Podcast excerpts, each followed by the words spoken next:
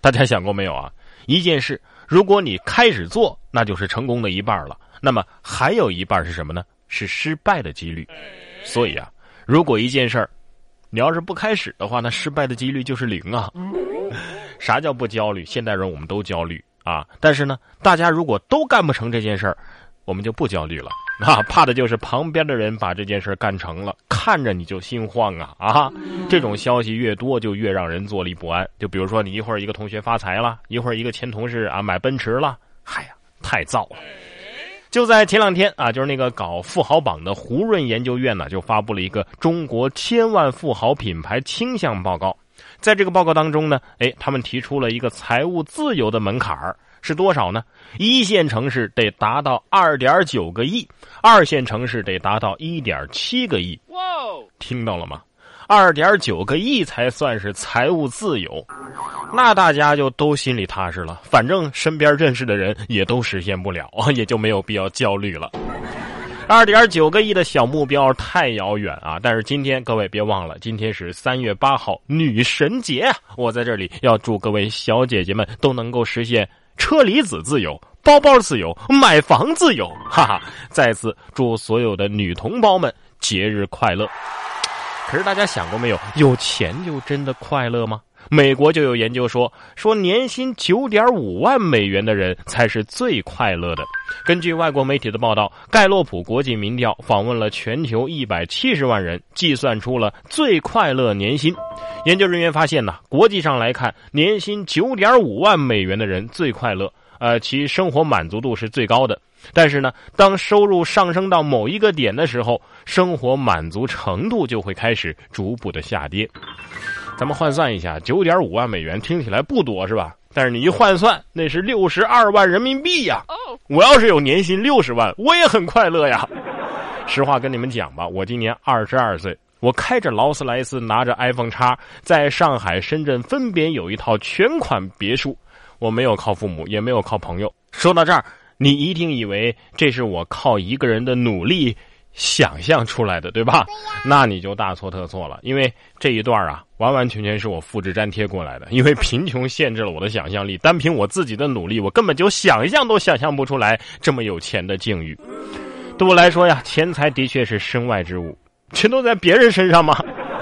钱财放在身上，这很正常啊。可是把钱藏高速路上的，我还是第一次听说。这是一位货车司机借钱的神操作。三月二号，嘉兴高速交警巡逻的时候，一名司机把车停在高速公路上，还在地上寻找东西。司机说呀，啊，因为开车开到半路呢，发现自己身上的现金不够用了，就打电话呢向另外一位货车司机借了五百块钱。没想到呢，早出发的司机不愿意停车等他，哎，就把钱呢藏在高速路上了。呃，自己找了半天也没找到，还被罚了两百块钱。你说会不会？其实朋友根本就没有藏钱，并且呢给交警大队打了个电话。高速路得说了。我拿你当司机，你却拿我当 ATM 机吗？大哥，我没这功能啊！藏高速公路，你还不如藏在漂流瓶里，往大海里一扔呢。说有这么一对夫妇啊，就在澳大利亚西部的一个海边的沙滩上，偶然发现了一个瓶子，这里边有一个像卷烟一样的东西。他们拿回家之后，打开一看。嘿，这不是什么烟啊，是世界上迄今为止最久远的在海上的漂流瓶啊！里边是一个字条，字条上写着：一八八六年六月十二号从德国的一只船上扔下海里，在一百三十年以后被发现了。其实啊，在此之前也有这个捡到漂流瓶的吉尼斯世界纪录啊，之前的记录是一百零八年。最让人惊奇的是什么呢？海洋考古专家发现，德国还真藏有这艘叫“宝拉”的船。一八八六年当天，船长散发漂流瓶的记录，字迹跟这漂流瓶里的字条啊是一模一样，所以没假。啊，漂流瓶，原来德国人也玩 QQ 啊！哎，等等，德国，德国的瓶子居然没有用油纸包裹住吗？啊！我觉得这篇作文啊，也值得收藏在漂流瓶里，让后人啊，甚至是让外星人来鉴赏。说六年级学生作文逆天呢，网友直呼这是神逻辑呀。三月六号，网友我们一班王月啊，这估计是一个老师啊，在微博上呢分享了一篇小学生思考时间的作文，叫《沙漏》。这内容啊，相当的深刻，简直是逆天了。小学生的作文的原文是这样的啊：对人而言，沙粒不断坠落的过程就象征着光阴的流逝，但也不能单单认为这是自己的失去。如果将我出生的那一刻定义为拥有全部时间的话，那时光的确是在我的手中流逝了。但是如果将我死去的那一刻定义为我拥有了自己全部时间的话，那么我一直都未曾失去过时间，而是一直在获取时间。我还记得在语文课上，我们的老师曾经对我们说过的一句话：“一花一世界，一叶一菩提啊，等等等等吧。”据说呀，哎，这样的深刻的文字啊，是学生在看过《三体》之后，又听了呃老鹰乐队的《亡命之徒》这首歌之后，看了歌词，然后有所感悟的。我从未失去过时间，而是一直在获取时间。这句话很有道理啊！说完，我心安理得的浪费了时间起来，因为这么说的话，浪到就是赚到啊。其实这个哲理就是啊。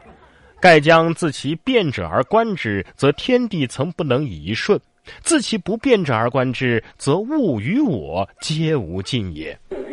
啊，我也不知道我在说什么。不得不说呀，现在的小孩跟我们那时候真的是不一样了啊！跟他相比，我小学的时候那简直就是个瓜皮。我六年级的时候写的是啥？好像是蓝蓝的天，白白的云，万里无云的天空当中飘荡着一朵白白的云啊。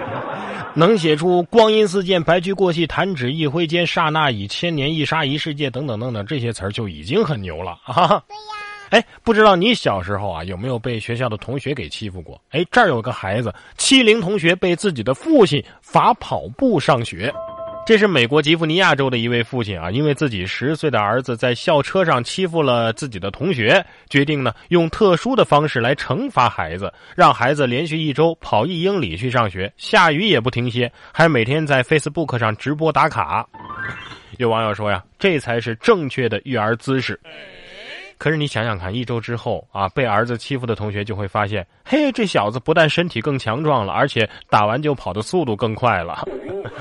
这位壮汉估计就是这么练出来的吧？说加塞儿男啊，持棍找后车，遇壮汉秒怂道歉。